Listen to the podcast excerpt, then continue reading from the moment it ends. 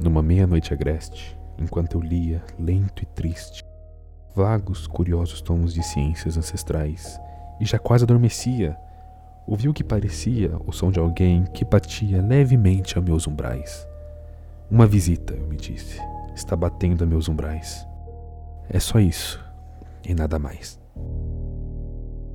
Ah, que bem disso me lembro, era no fio de dezembro, e o fogo morrendo negro, o dia sombras desiguais.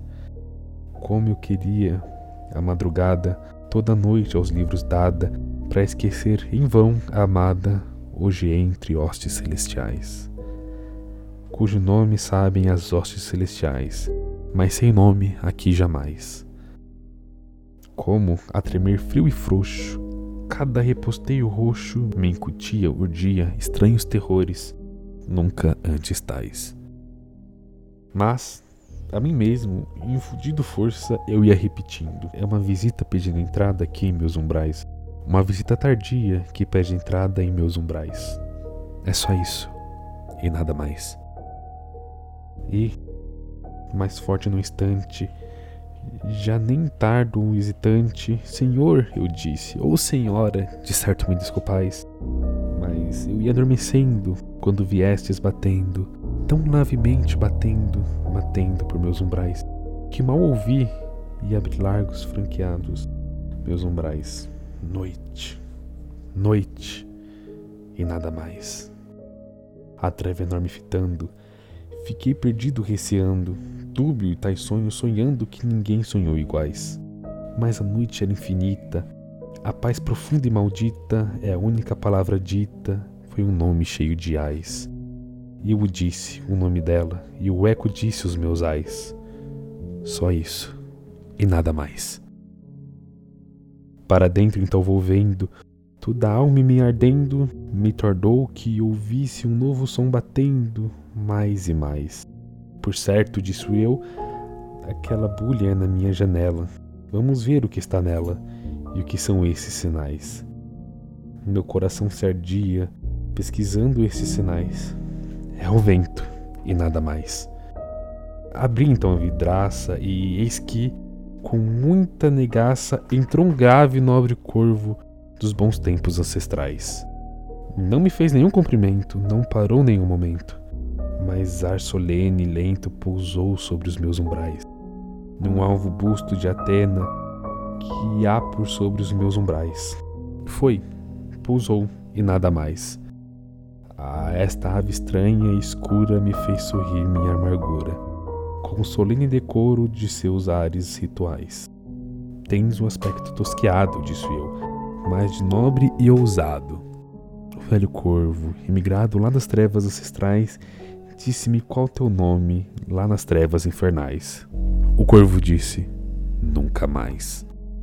Pasmei de ouvir esse raro pássaro falar tão claro.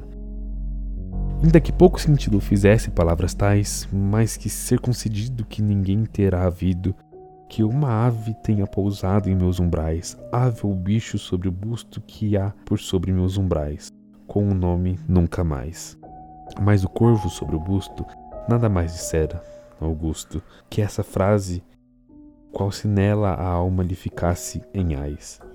Nem mais voz nem movimento fez, e eu, em meu pensamento, perdido, murmurei lento: Amigo, sonhos mortais, todos, todos já se foram, amanhã também te vais. E o corvo disse: Nunca mais. A alma súbito movida por frase tão bem cabida, por certo, disse eu. São estas vozes usuais, Aprendeu-as de algum dono, que a desgraça e o abandono seguiam até que o entono da alma se quebrou em ais. E o bordão de desesperança de seu canto cheio de ais era esse nunca mais.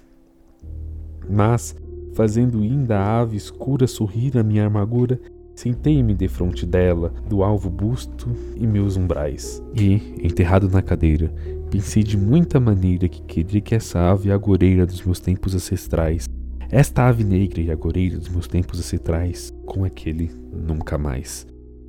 Comigo, isto discorrendo, nem a sílaba dizendo, a ave que na minha alma cravava os olhos fatais, isto e nada mais, cismando, a cabeça reclinando no veludo onde a luz punha vagas sombras desiguais. Naquele veludo onde ela, entre as sombras desiguais, reclinar-se-á nunca mais. Faça então o ar mais denso, como cheio do incenso, que anjos dissem, cujos leves passos soam musicais. Maldito! A mim disse. Dou-te Deus por anjos, concedeu-te o esquecimento. Valeu-te, toma-o, esquece com os teus ais. O nome da que não esqueces te faz esses teus ais, disse o corvo. Nunca mais. Profeta, disse eu, profeta o demônio ave preta, fosse diabo ou tempestade quem te trouxe a meus umbrais, a este luto, a este desgredo, a esta noite, este segredo, esta casa de ânsia e medo, disse que a alma quem a traz. Se há um balsâmio longínquo para esta alma quem te traz, o corvo disse, nunca mais. Profeta, disse eu, profeta o demônio ou ave preta, pelo Deus de quem ambos somos fracos e mortais, disse a esta alma entristecida-se no Éden de outra vida, verá que hoje, perdida entre hostes celestiais, cujo nome sabem as hostes celestiais. E o corvo disse: Nunca mais. Que esse grito nos aparte, ave o diabo, disse.